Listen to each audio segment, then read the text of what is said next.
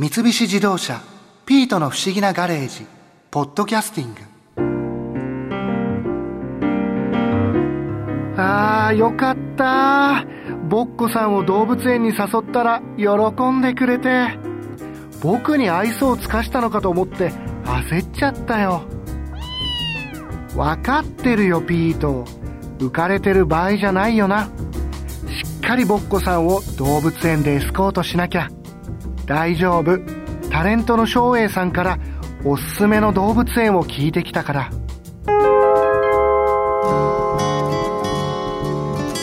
動物園ってこう照英さんがいろいろ行かれる中でも、はい。やっぱり違いはやっぱりあるものなんですか？あのね一番あこれ言って分かりやすいなっていうのは動物にどれぐらい近いかっていうのが一番やっぱり遠くで動物を見るのってちょっとその動物の表情毛並みとか香りとかねいろんなものが、まあ、特に香りで言ったら夏場は非常に刺激臭があるっていうやっぱり草食動物と肉食動物の糞の香りも全然違うんですよ。そん違うものなんです。そそれが動物とお客様が近い場所と遠い場所では全然見方感じ方が違いますよね。例えば市営とかね。無料で入れる動物園。例えば野毛山動物園。横浜市営のね。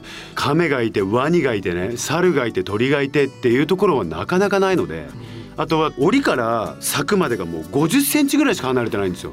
手伸ばせば動物触れちゃうんじゃないのかなっていう距離感に虎がいるんですよで自分が見に行った時は虎がもう目の前をこうガーッと歩いてきてちょっとしたの告知で「おしっこ引っかかるから気をつけてください」みたいなの書いてあったりするぐらい接近してるんですよ。結構近いですねそうだから「ほうほうほう」って虎が息遣いをこう感じながらこう子供たちも大人も楽しんでたんですけどうわ迫力あるって言ってたんですが実はその野毛山動物園にいるその虎ね今年お亡くなりになりましてですね。年そう天国の虹の川を渡りましてそれでだからまああの愛着あった虎なので可愛かったので、まあ、残念で仕方ないですけどもね。であとは神奈川県の川崎市でいうと夢見ヶ崎動物園っていうのがあるんですよ。え住宅地じゃないってところにシマウマがいたり でレッサーパンダいたり不思議な感覚です不思議なんですよ。で小さなまあ猿お猿さん園みたいなのがあってあとはペンギンがすぐそこにプールの中で泳いだり。なんか思ってるよりも本当にちゃんとした動物園だね。豪華です。あまりねその情報が出てないところなのでうーんあとは東京で言うと僕すごい好きなと思うのが多摩動物園っていうのがあるんですけど何がすごいってもちろん動物もオランウータンがね頭の上のロープを綱渡りして渡ってったりとか。あとはまああの見どころで言ったらコアラとかももちろんいるんですけどあこんな動物全世界の動物が揃ってんじゃないのっていうのは東京では多摩動物園が一番充実してる気がしますね。上野動物園とかもちろんいいんですけど多摩動物園の方が動物の種類が非常に豊富だと思います雪ひょうってなかなか見れないじゃないですか。まあ多摩動物園にいるんですけども。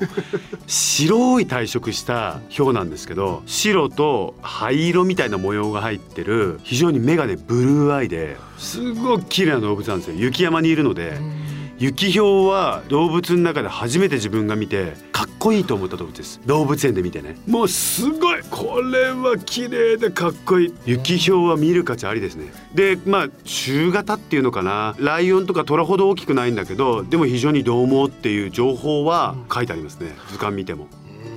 だけども白で言ったら東武動物公園のホワイトタイガーっていうのもすっごいかっこいいのでガラス張りで目の前にプールがあってその横にちょっと柵がついててそこから生肉をこう、はい。飼育員さんが上からぶら下げたりとかするとジャンプしてガラス張りのところにバーンって飛んでくるシーンがあるんですね。ショータイムとして。あんな獰猛なのにガラスにベターってついたピンク色の肉球が可愛いっていう。ね肉球めっちゃ綺麗なんですよ。ホワイトタイガーって。それも 見どころが翔平さおかしいですよちょっとマニアックなんですけどほら動物って足ついてるから足の裏って見えないじゃないですか。象の足の裏見ましょうって見えないでしょ。はい。それが見えるのが動物園の醍醐味ですよね。だからそこをよくこう動物園のデザイナーさんというかプロデューサーさんとかもよく考えられてるなっていう。うわ。だからそれ裏を見せる。裏が肉球ピンク色みたいな。決して荒々しい大草原歩いてないみたいな。触ってみたいですけど触るもちろん触れないですけどプニュプニュ感がわかるんですよ。あーそれちょっと面白いですね。そうこれが僕の中ではもう動物園のその特色というか。うーんそういう一面も見れる見れます見れます。すごい面白い。まだねいっぱい行ってるのであののなんか東山動物園でおうあのイケメンゴリラってこう結構話題になってたじゃないですか。もうはい。あれは翔平さん見に行かれもう行きました。これね名古屋にあるんですけど非常に大きな動物園でもうあのね象もいますし象にも餌付けができるんですね。リンゴとかをあげれたりあとはキリンにも餌付けができてサイもいてカバもいてあとはねそのイケメンゴリラシャバーニっていうもうスター揃いなんですよただここですごいことが起こりまして名古屋のテレビ局のコーナーをいただいててイケメンゴリラが一番話題の時に、ま、ちょうど1年前ぐらいですかねよし見たいっつって行ったんですよ。ですごいもちろんお客さんがだんだん話題になってきてたから人が集まっててゾウさんとかよりも集まってるんですよ。でイケメンゴリラシャバーニってその群れのボスで普段はすごい優しくて確かにかっこいいんですよ。車に構えるような姿がね。でお客さんに背中を向ける時があるんですね。背中に、まあ、シルバーバックっていう背中が全体的に白く出るんですねそれが青年になったゴリラの証拠なんですけども強さの象徴ですよねボスになった象徴ででバッとその背中を見せたらみんな「キャー!」とか言ってるんですよ女の子とか。でそれを見てカメラさんと一緒に自分がそのお客さんいる中でバーって出てったら「はいうわいたイケメンゴリラシャバにかっこいい!」って言ったらその声をなんか聞いたのか自分の方をギロって見たんですよ。あまずい。俺の方ちょっともう今目合っちゃった。目離せない。怖い怖い怖い怖いって言ってたらなんか自分のことをこうなんか警戒してる感じにも見えたんですよ。みんなよりでかいし声でかいしで態度もでかいみたいなね。で「おい来い」みたいな感じで言ったからそしたらシャバーニが自分の方ずーっと見続けてるからちょっと待って。これ一回室内に入ってみよう。で室内にはガラス張りでもっと近づいて見れる場所があるんですね。で自分がトコトコトコトコってスタッフさんと一緒に中に入ってったら今まで外にいたシャバーニが自分がそのシャバーニのガラス張りの屋内の見える場所でパッて顔出した瞬間にシャバーニも室内の屋内の方にガッと入ってきてえ？自分の顔を見た瞬間ロックオンしてガラス張りのガラスにバーンって突っ込んできたんですよね。自分もギャークワークワーっつってもうすっごい表情でしたもん威嚇。真ん前でシャバーニ見たらとてつもない大きいんですよ。体も肩幅も顔も手もね。怖い。もう自分も183センチあって手伸ばしたら2メートル以上あるけどそれ以上あるんですよブワーってもうキングコング。うわ本当になんかこう翔平さんに感じたんでしょうね。それで感じて自分を警戒して群れを荒らしに来たって思ったらしいですよっていうのを飼育員さんに言われましたこういうことはね一回もなかったらしいです今まで。えただそれが1回目ね。えちょっと待ってください。でそれから1年後あれからシャバーニどうなったんだろうねってスタッフさんに言ったらまた行きませんかって話あってもう一回行ってみたんですよ。またなったバーンですよ。ええもう怯えて転びました。でお客周りで見てたお客さんが「キャー！宗英が来たからだ」って言ってましたもんね。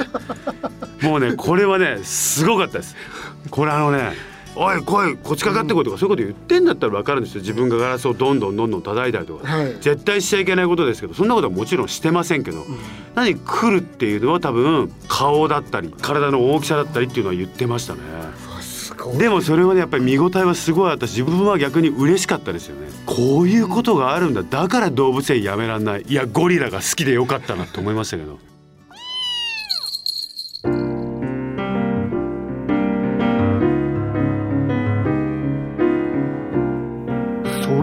もボッコさんが獣フレンズにハマってるなんて意外だったな。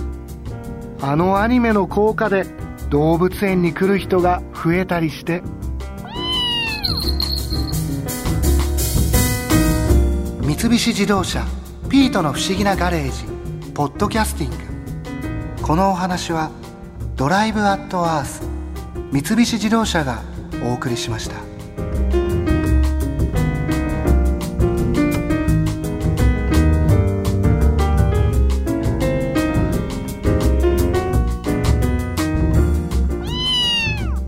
ここで耳寄りなお知らせです。ピートの不思議なガレージをもっと楽しみたいという方は毎週土曜日の夕方5時東京 FM をはじめお近くの FM 局で放送の三菱自動車ピートの不思議なガレージをお聞きください。外に出かけたくなるとっておきのお話満載でお届けしています。